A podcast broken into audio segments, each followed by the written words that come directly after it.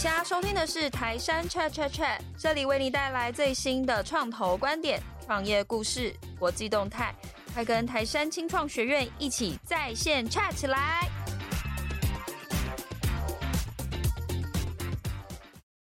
大家好，我是台山的 Pola，欢迎参加由台山投资主办的台山创投观点 Venture Capital the Past, the Present and the Future。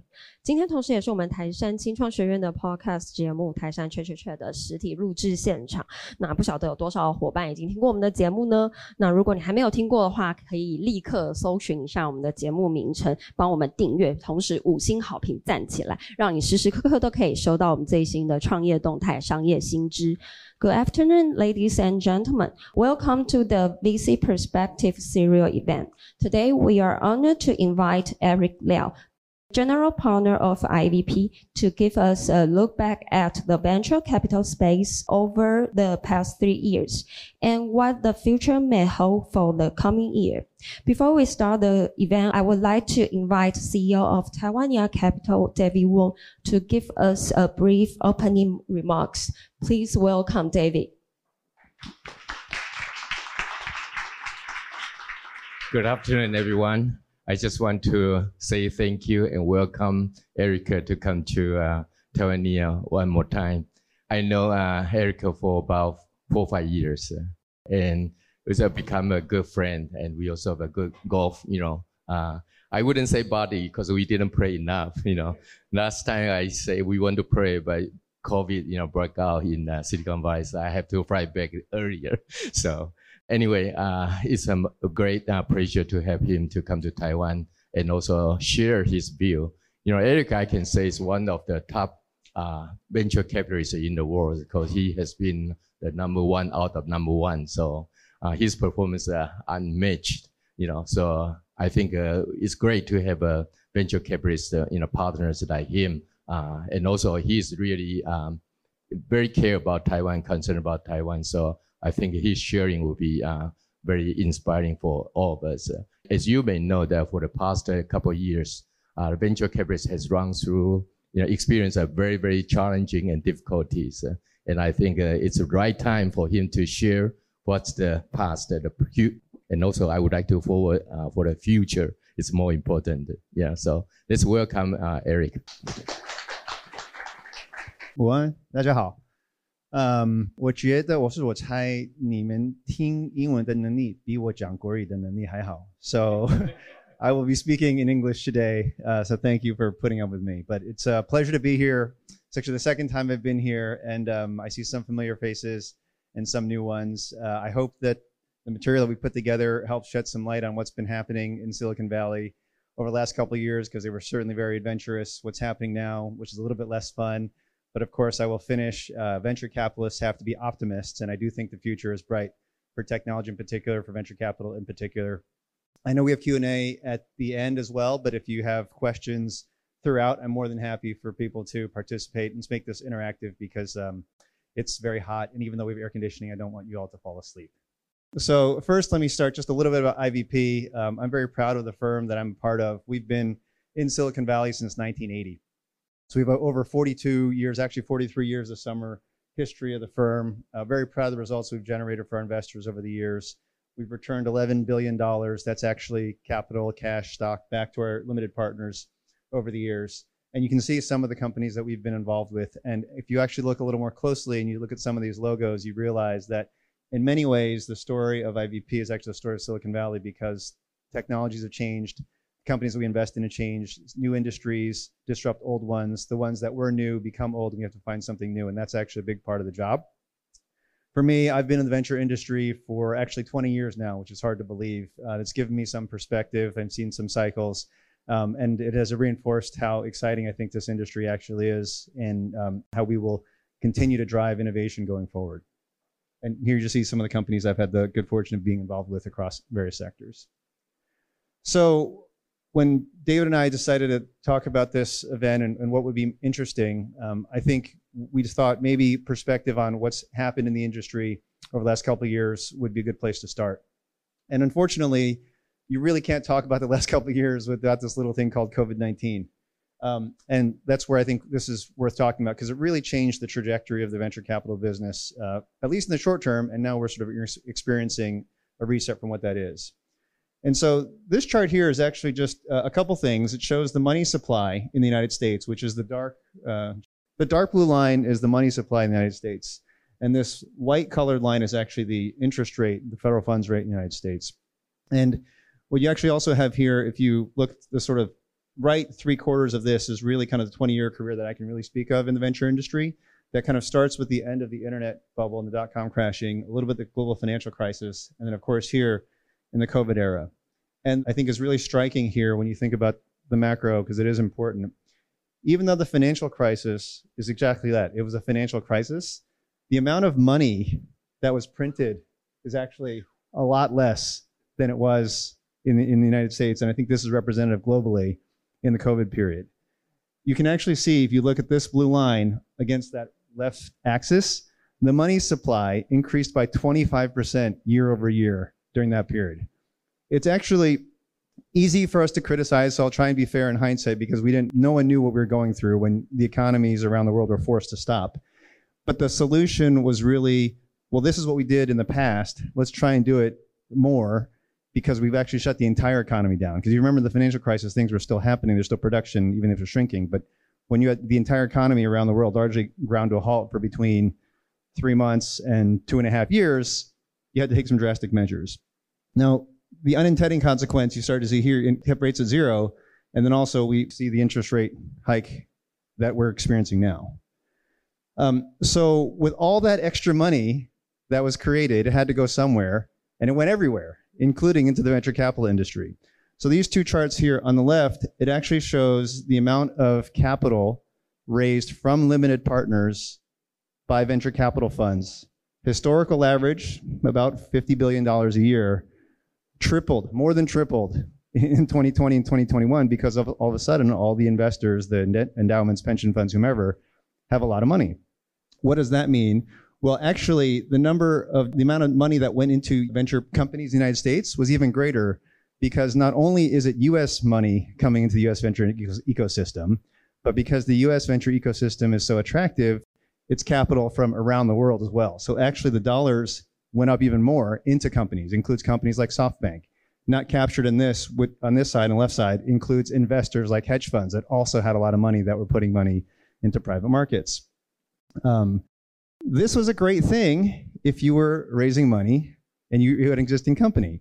The valuation for Series B and Series C rounds went up a lot. If you were an existing investor in these companies, you thought you were really smart. If you were an entrepreneur running one of these companies, you thought you had already accomplished something, and everything felt easy. Round sizes also went up. So your valuation goes up. Entrepreneurs tend to like to take a certain amount of dilution in a given round. And so valuations are higher, more money, you actually sell the same percentage of your company, and deal sizes went up either between 74 and 100% for the rounds that we focus on, Series Bs and Cs. Now, you can ask yourself whether that's really justified. In hindsight, we know it wasn't, but it was one of those things that you, when you're living in the moment, every week it felt like the, the valuations and rounds were creeping up, so you couldn't help but be part of that environment. That also was a good thing as far as exits, right? Venture investors, we invest capital, we hope the companies grow, we hope we sell them to larger companies or we take them public. Or, and actually in 2021, SPACs and direct listings were also very popular. And you see record volumes in terms of the dollar value, almost uh, $777 billion of exit value, almost 2,000 exits in 2021 alone. That's a pretty good environment.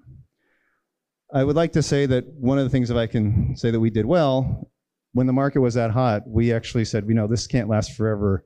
We should sell some of the things that we have. And so we actually returned $2.5 billion to our limited partners that year. So this chart we're very proud of. It shows on the lighter bar the amount of money we call from our investors every year.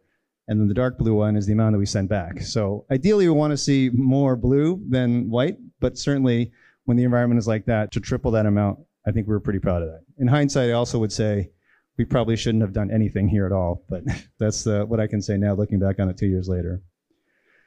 So, good party. Everyone had a lot of fun. As we all know, parties don't last forever. So this chart, you've probably seen some version of it. This is the CPI um, Consumer Price Index from the Bureau of Labor Statistics in, in the U.S. government. This is actually a more generous uh, chart because this is core CPI. If you actually looked at overall CPI, it was above 9% in June of 2022 at the peak. And that's very challenging for a variety of reasons, including for, for politicians and elected officials. But clearly, when you had 0% interest rates and all that money being produced for a while, productive capacity of the economy did not increase, rates have to go up. Or sorry, inflation goes up. Well, when inflation went up and people were seeing, the market was seeing this data, then the peak valuations you had in the pandemic period when the money was plentiful, the market is typically a forward looking body, right? The Fed, unfortunately, is somewhat backward looking, so there's a mismatch. Equity markets realized that rates would have to go up sooner than the Fed did. And they started discounting the future value of cash flows, multiples come down. You saw a massive correction in some of the multiples that were being paid for various tech companies based on their growth rates. That obviously meant that we weren't as smart as we all thought we were, and the companies we invested in probably weren't as good as we thought they were. You saw that on the public market. This next slide here talks about how the pri- shows how the private markets actually reset as well. So the black dots are kind of the more, I'll call it normalized time frame before the pandemic. The green ones, everything, you know, capital went up per quarter, the amount of valuation, the valuations went up, and then you saw this huge move back down in 2022. And actually, really, the red dots are a little bit of a lagging indicator because oftentimes deals get announced a few months, weeks, weeks, months, maybe even a quarter after the deal is negotiated. So a lot of the price correction started to take place and then was announced, and you saw it kind of the reversion back to historical trends. I think that's generally that's a pretty healthy thing. So what also happened was as interest rates continued to rise, other asset classes look a little bit more appealing. Fixed income starts looking appealing. Uh, if you have a CD today uh, in a bank, you're making five percent, which is unheard of from uh, from a couple of years ago. So as a result, as a riskier asset class, capital is leaving because investors don't feel like they have to take the same kind of risk to generate the return. And so what we've seen in historical trends coming out of the dot-com and the financial crisis, you see you know, uh, ret- retrenchments, retreats of capital from this asset class. And eventually it does come back as time goes on, the economy heals. But actually, when you look at where we are in the uh, post-pandemic period, we're actually still tracking above the internet bubble in terms of capital in the market. So that's not it's not necessarily a bad thing. I would also we'll come to this, but it's partly driven by the fact that the technology market is a much bigger percentage of the overall economy than it was 20 years ago. Um, what did companies do, and what did we spend a lot of 2022 doing when we saw the environment change? It was really a message from us as investors and board members to our entrepreneurs saying, look, the cash you have in your balance sheet, that's probably going to be it. You shouldn't expect to get any more money on any remotely attractive terms for the near future. So the response then, which we, we pushed on and our colleagues across the tech industry pushed on, was a reducing expense of all kind. And so the chart on the left shows three popular sources of, uh, of, where, of OPEX where capital raise goes. Ad spend certainly dropped off a cliff. There's no point in spending money if your customers aren't willing to buy. And that's true for consumer businesses or enterprise businesses. Cloud computing, in the in sort of the pre-pandemic era and through that, that was not a line item that anyone really scrutinized. You want to develop more, write more code, store more data, that's okay. And Amazon, Microsoft, and Google were happy to collect and uh, collect those bills. That came down. And then importantly, you know, payroll, um, that was also an area where people, companies were spending a lot of money hiring, both in terms of the number of people being hired, but really the wage and salary pressure for technology employees was incredibly intense during that period of time. And that's come down too both in terms of the wages being paid to people, but also the number of people that companies are actually employing. And so this chart on the right was something you had never seen in that sort of peak pandemic era period. This is the number of tech companies reporting layoffs. I mean, at this point, sort of six quarters past the transition in the capital markets, many companies in our portfolio, I can't think of any that have not had at least one round of layoffs and many have had two or three, and some have even had four. And I think that is actually perfectly normal, and it's perfectly healthy. And it's actually not just the smaller companies, right? Facebook famously has had two rounds of layoffs, over 10,000 jobs each. But actually, if you think about it, and that's not on this slide, many companies are still above the headcount that they started 2021 with. So companies should be growing, but it isn't it isn't as if the entire tech industry has collapsed. It's really just more we were at the buffet for too long and it's time to go on a little bit of a diet. Um, we've talked a little about the cost, but on the demand side too, this is where it shows up, right? So technology is very interconnected. If I'm operating a company and you all are operating a company, my expense is your revenue. You're probably selling a service to me. So if I'm cutting my expenses, that makes it harder for you to make your revenue number. And so you're starting to see growth rates across all these sectors come down year over year. And in fact, you also see this very notably for something that I believe has very strong tailwinds. But in the enterprise software market, this is just for public company data.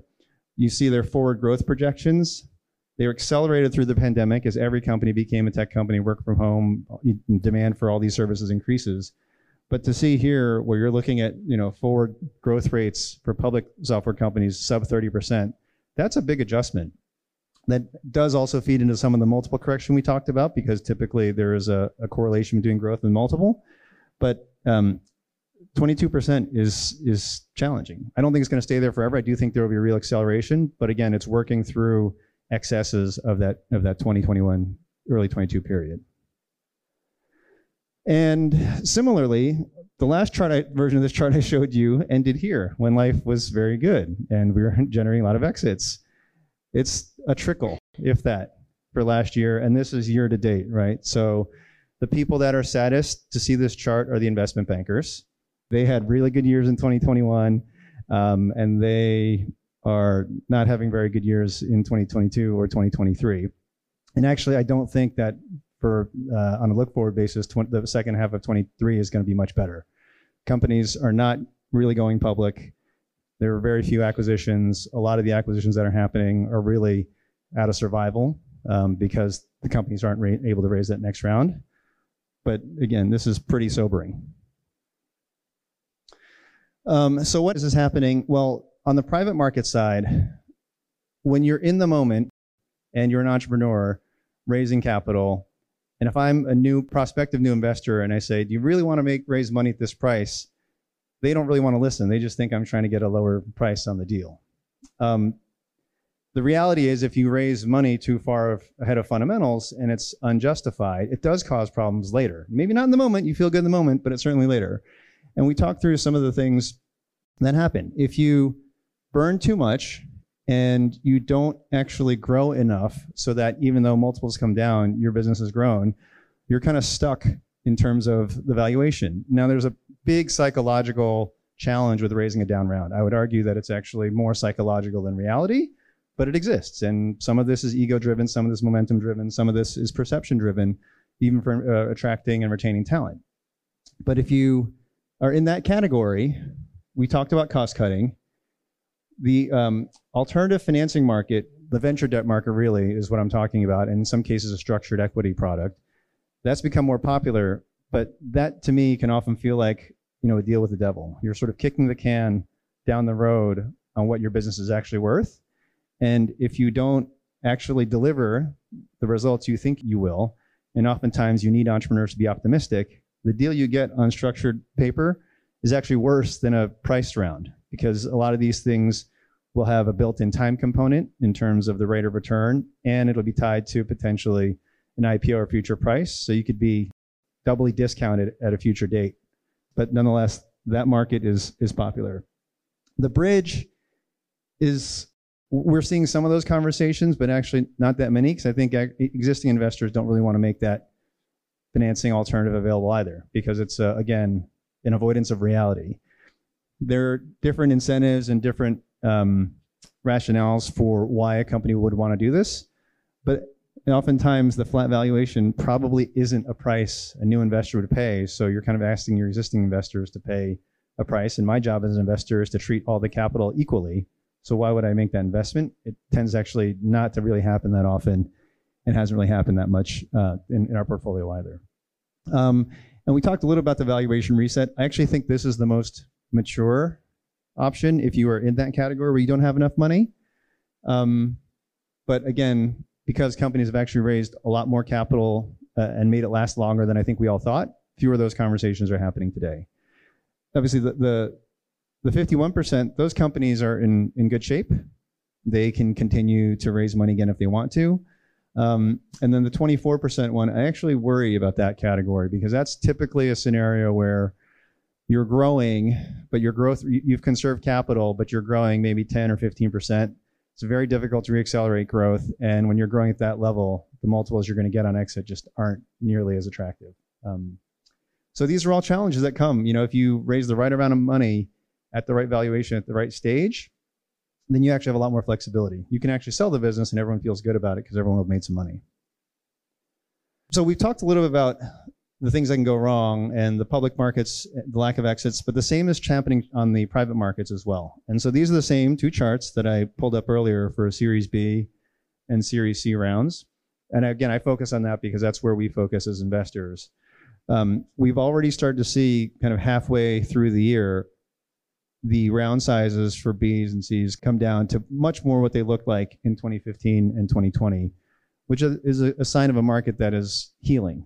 Um, I say projected because obviously we don't know, but we do see round sizes kind of stabilizing. But the, the fact that the data point that isn't on these slides is the volume. Volume is, is definitely down right now. Um, again, same point. Companies have raised capital. They're making it last longer than they thought. They don't want to actually go find out what they're worth. Sometimes denial is better than reality. Um, part of the reason, same relationship. Deal sizes have come down because investors are willing to, or not willing to pay as much. So the same sort of magic 10 to 15% dilution that entrepreneurs want in every round is just resulting in a lower valuation, a smaller, a smaller round. I tried to pull the data from our portfolio just to illustrate the point on companies making their capital last. And as an investor, it makes me very comfortable in that white rectangle because those companies are break even or profitable. So theoretically, they have infinite runway. We don't really worry about those companies. We're, the question is, you know, how much are we going to make on those? Not are they going to go out of business? But what we have been pushing other companies. You can see it by percentile. Um, the 75th percentile are companies that are the healthiest, have more than four years of runway. That's a pretty long time. The next, the median is about um, 30 months, so two and a half more years, pretty good. And then this bottom uh, quartile, two years, we still feel pretty good about, and that's a function of the fact we invest primarily in slightly more mature companies with a little bit more control over their operations. They have some revenue. If they need to cut expense to get more profit, they can get there. When you're investing in a seed or a Series A company, there just isn't as much scale. So if you need to get to profitability, you really have only one way, which is to grow into it. And that's just a more challenging thing to do. Now, we do have a few companies here that are less than a year, and we worry about those. And I think that they've gotten the message that they really need to make sure that what they have is going to move them up because, again, those are probably also, by definition, the bottom performers who probably aren't getting more capital from investors. So that was kind of depressing, right? But let's look forward because I do think the future is bright. So, one of the most amazing things I think about technology, and this goes back to sort of the mid 90s, pre the internet bubble, is just look at the percentage that goes up. That is the percentage of the technology industry as it relates to the US GDP. So, on the one hand, it's almost double what it was 20 something years ago, but 10% actually isn't that big. There's still a lot of room to grow.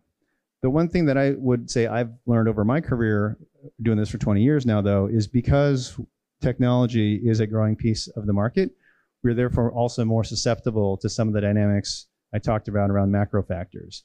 When we were small in the 90s, you know, two, 3%, you kind of just do whatever you wanted to do. The rest of the world doesn't really matter that much. You know, people in technology are considered kind of, you know, weirdos hanging out in California and Silicon Valley. But now we have companies that are being founded everywhere and everywhere in the United States and even globally. Um, and so I think it, it's exciting more than it isn't because opportunity is bigger, your prospective customer set is bigger, the number of people you can recruit into your companies is greater than ever before, but it does mean you're no longer totally insulated. So, where else are we looking for? What else gets me excited? Well, the story of venture capital is actually, as an industry, tied to platform shifts. And that's something that's been consistent, you know, 30, 40 years since venture capital has really existed in, in, sort of the modern form. In the 90s, you know, in the, in the sort of early part of IVP's history, benefited from hardware and PCs. The internet came, obviously, in the late 90s, transition to mobile, cloud. I'm sure everyone has questions about this. We'll talk about AI because that's what everyone wants to talk about. But that is actually something we're pretty excited about looking forward at the for the next um, several years and perhaps decade to come. And this is consistent with what I talked about at the outset. The of IVP is very consistent with new innovations in technology, the types of companies that we invest in really reflect where entrepreneurs are spending their time and where they're building their companies. However, this is an important slide, and I really had a lot of fun when we put this one together. If you look at each of these sort of categories around, you know, either the internet or social applications or mobile applications, and probably also in artificial intelligence, you realize that the biggest winners of a given platform aren't necessarily the first ones that you hear of. And in fact, they're almost certainly not the first ones that you hear of, at least the durable winners. And we saw this, you know, by 1998, most people ask, do, we really need another search engine? It turns out, yeah, maybe we do if they're that much better. Um, some of you might remember Friendster, maybe not. Some of you maybe MySpace, but those were actually pretty good ideas. So I think there was something on there in terms of the human connection, but the execution implementation wasn't there. And you know, Facebook actually came around in two, that was 2004, so several years after those companies had sort of crashed and burned. Um, even though the iPhone came out in 2007, the App Store came out in 2008, but I would say really it wasn't until after the financial crisis that you had some of these mobile first applications, whether it's in social or in gaming, that really started to take off. And that's kind of been the last 10 years for that platform, even as that starts to mature and you see some of the data at Apple suggesting that. And so OpenAI has been around for five years now, really in its current form and attention, I'll call it two years. And you have a lot of these other LLM or uh, large language model companies that are foundational at AI. They are raising money at very high prices. Still unclear whether they are actually going to be the generational winner, but it is an exciting time nonetheless to look at this market. We can talk about that a little bit more too. Um, I talked a little bit about sort of the IPO window, in my view, that it's probably still closed. Um, I think that's true for a couple reasons. Number one, I think that for a buy side investor, a Fidelity, Capital Group, T. Rowe, whomever, they're looking for some stability in where the, the terminal rate on, on Fed funds will go. I think we're probably closer to that uh, ending, at least flattening the United States, than, than we thought. Um, but that's probably the first thing you need to see. That is a necessary condition, not sufficient. And then the other thing I think is a little bit more challenged about why this window will stay closed is because I think the number of quote unquote must have private tech companies is actually pretty small. It's Databricks and Stripe, maybe, and that's it in that category of companies that a public portfolio manager is going to say, you know what, when this company comes on the road, I have to take a look and I have to put a buy order in. A lot of those names that people really wanted to buy went public in 21. Um, and so there isn't that sort of, you know, flagship company. We have a couple companies like Rubrik and Attentive that, that are well into the nine figures of revenue um, and break even, if not better than. But they're not quite in that scale. I think they'll be attractive companies when they go, but they're not going to be the ones that sort of reopen the IPO market. So I think it still will be a little while before we see companies ringing the bell in uh, in New York again. Um, tying together some of those points, why I'm also, why I'm excited about looking forward is when you match the, the history of venture capital, when you match um, capital market disruption, economic weakness with a new platform shift, that's when the industry does best. So you see, you see this. These two lines are um, the darker blue coming out of the dot com crisis, and then the lighter blue coming out of the financial crisis. Right, both those periods of time, people were down on venture, they're down the economy, valuations come down but you had the underlying platforms start to really take hold. Coming out of the internet crisis, you got rid of a lot of the bad ideas that were overfunded, negative gross margin e-commerce companies that were going to make it up on volume. Um, that gave rise to the likes of Google and, and Amazon really got profitable during that period of time. And similarly, out of the financial crisis period, as I showed on the prior slide, a lot when the mobile apps started to take off and people used that distribution channel to connect with customers. So clearly, I think we are in a period now where the macro is not as friendly, right? Valuations are down, a little more uncertainty, markets, labor markets cooling, et cetera, things like that. But you do have that tailwind of AI that I think is starting to make a difference in the way that we all live our lives. And so I said I would close with optimism, and this is what I will say in a room full of investors. This chart here um, is kind of an index for investor-friendly environments and startup-friendly environments, right? So as investors looking to deploy capital, on the upside of the chart is good for us. You're getting better terms, better valuations, investing less money for the same ownership percentage. It is the opposite of what we saw in 2021 and 22, in particular, the second half of 21 into the Q1 of 22. For those who may not have been as close, that was a period of time when a lot of the hedge funds, I'll say Tiger in particular, were really disrupting. You can call it disrupting the market, I guess. When you know you, there was this thing. Um, it was called the uh, the the sort of three three three. Um, it's been three months since your last round. Tiger will offer you three times the price of your last round, and they will close in three weeks.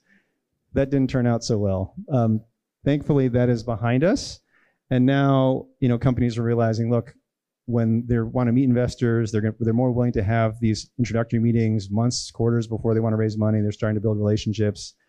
Um, they're giving people plenty of time to do their work and preparing information. There's a little bit more humility around what the market will bear, and so it is a great time, I think, to start investing uh, again when you think about the tailwinds of AI along with that. So I realized I was supposed to stop and ask for questions, but I just kept going. but I'm happy to take any questions now. Thank you, Eric. Next is Q&A session. If there's anyone who has questions, please feel free to bring it up to discuss.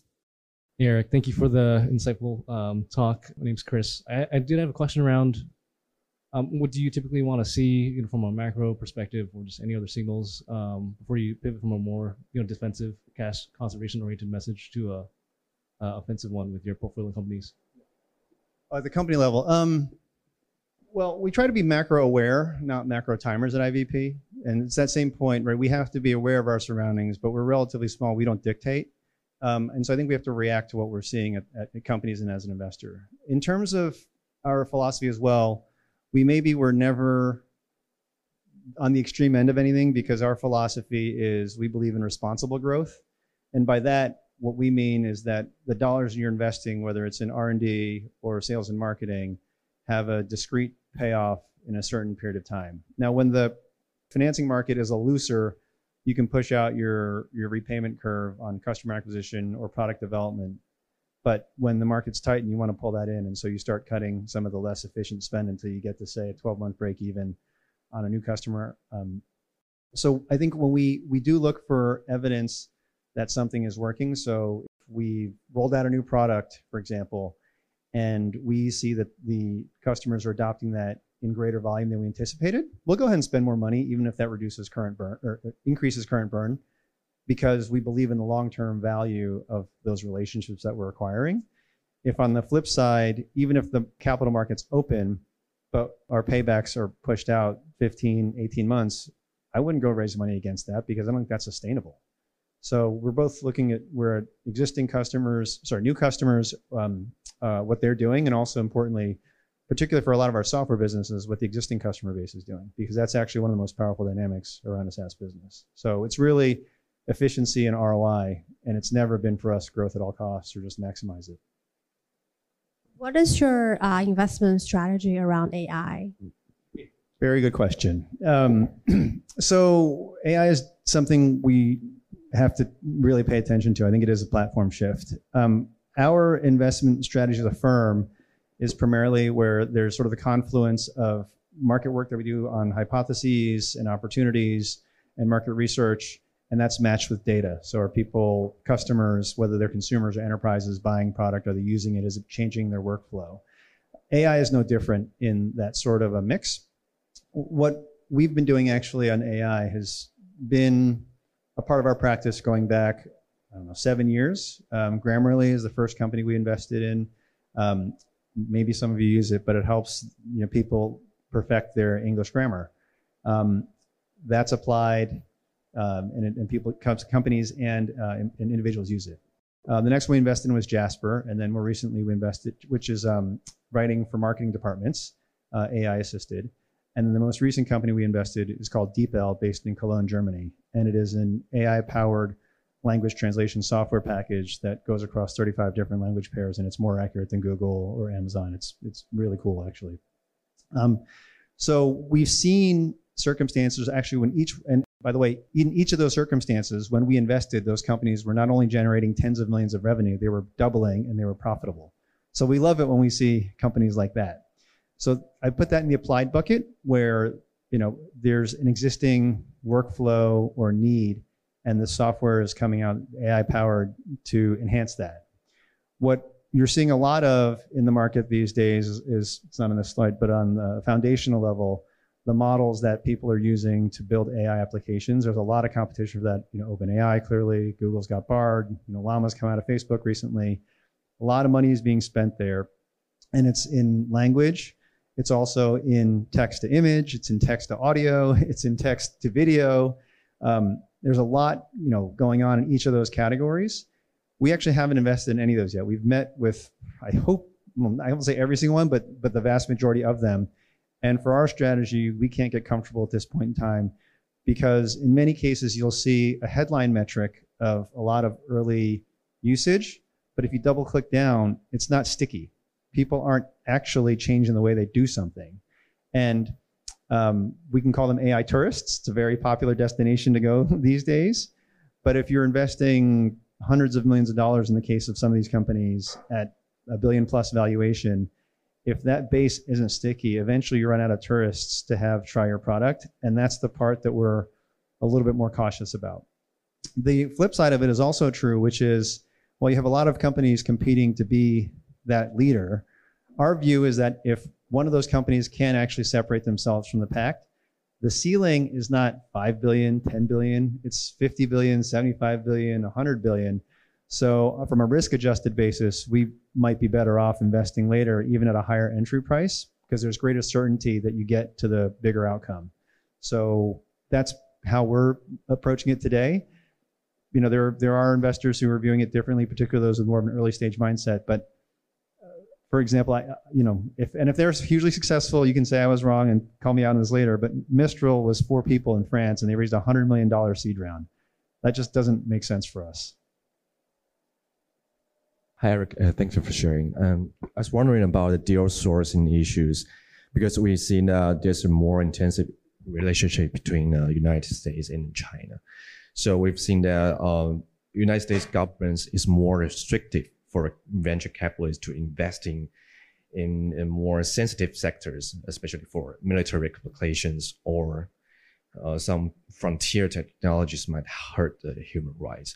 So um, how do you think it's a big impact when you're looking for opportunities in startups, or you can just simply ignore such importance because we can always looking for opportunities around the world?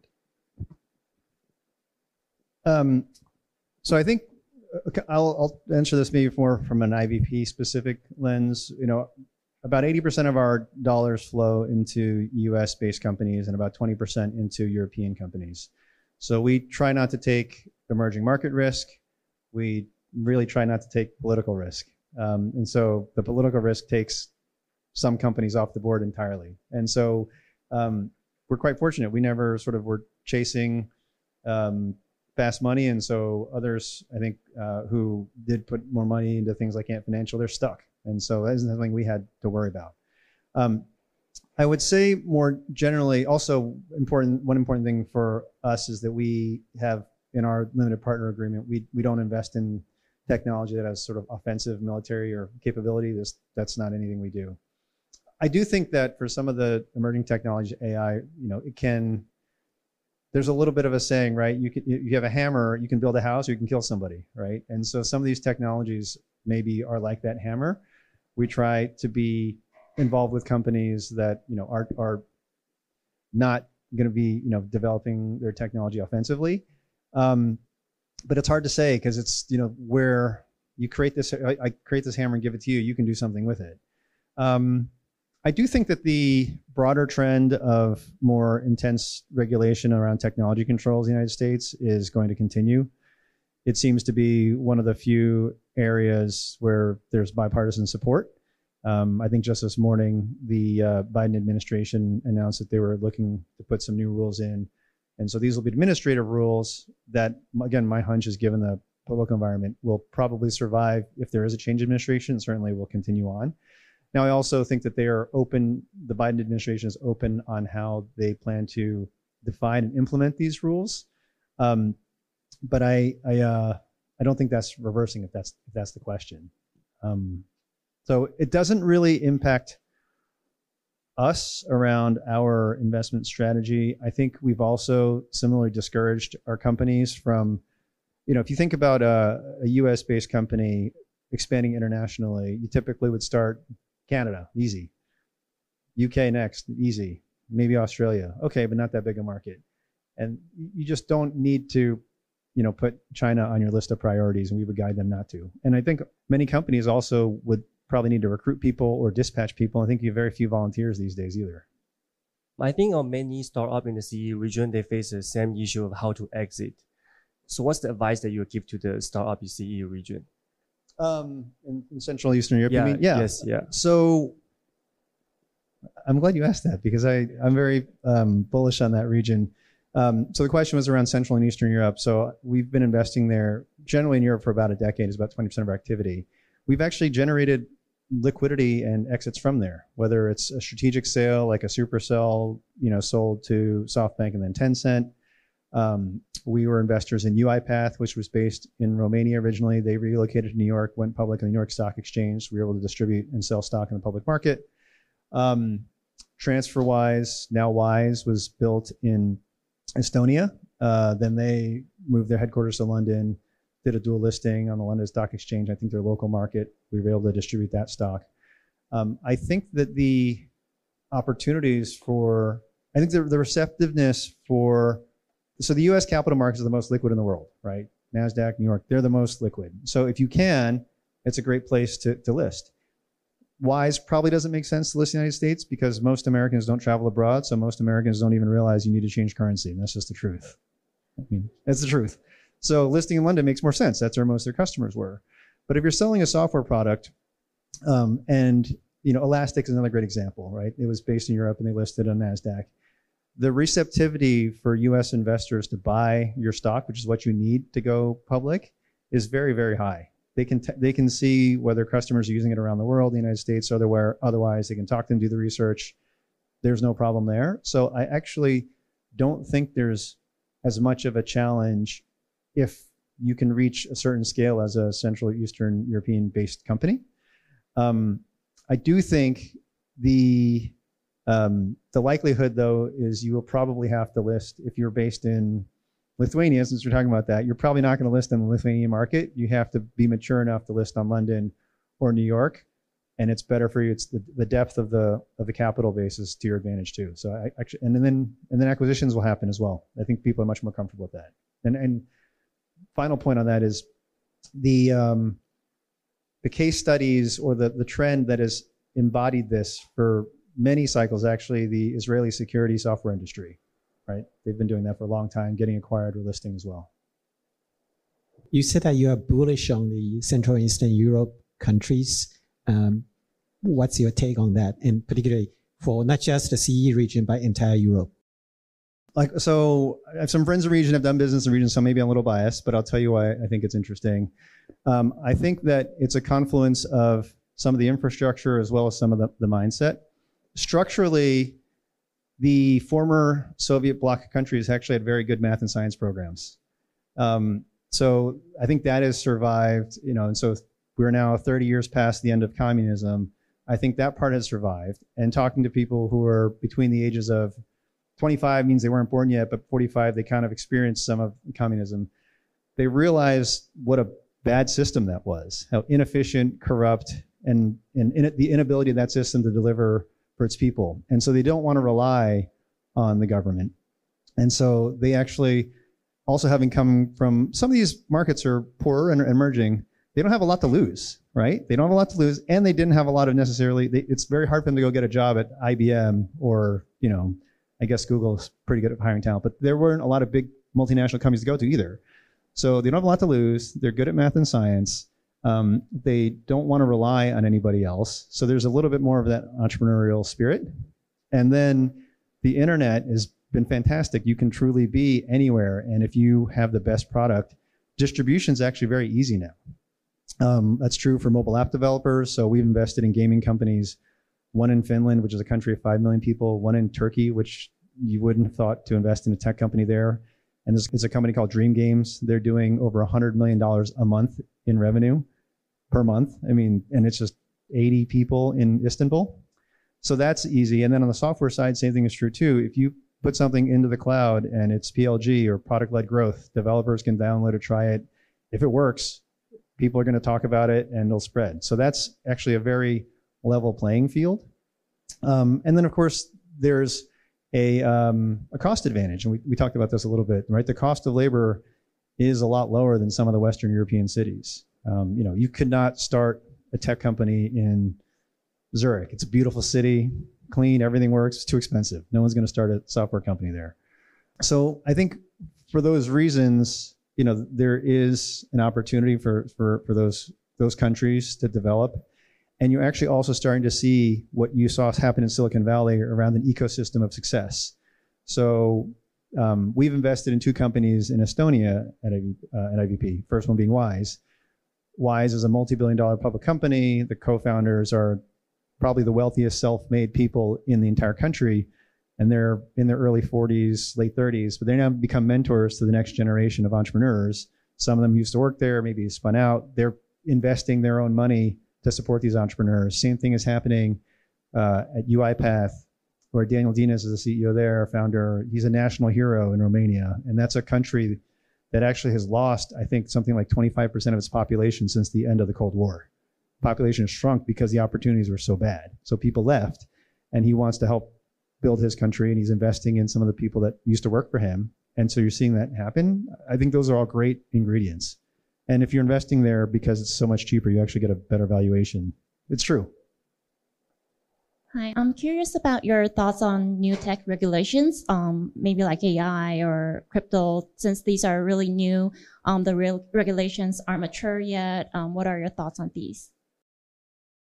I think I'm a little skeptical because I, I, think regulators are always playing catch up. I mean, by the time they understand what something is, you know, they're it's past them. And and some of this was very embarrassing when they were talking about, you know, in, in Congress regulating some social media properties, and clearly the person uh, who was asking the questions didn't actually know what Facebook was doing. Like they didn't, they just clearly didn't know. The staffer was trying to prepare them, but they had no idea. And I do think that's you can't ignore regulation. Um, I do think that there sometimes it it can overreach. Should there have been more regulation, um, and where we were in FTX, probably yes.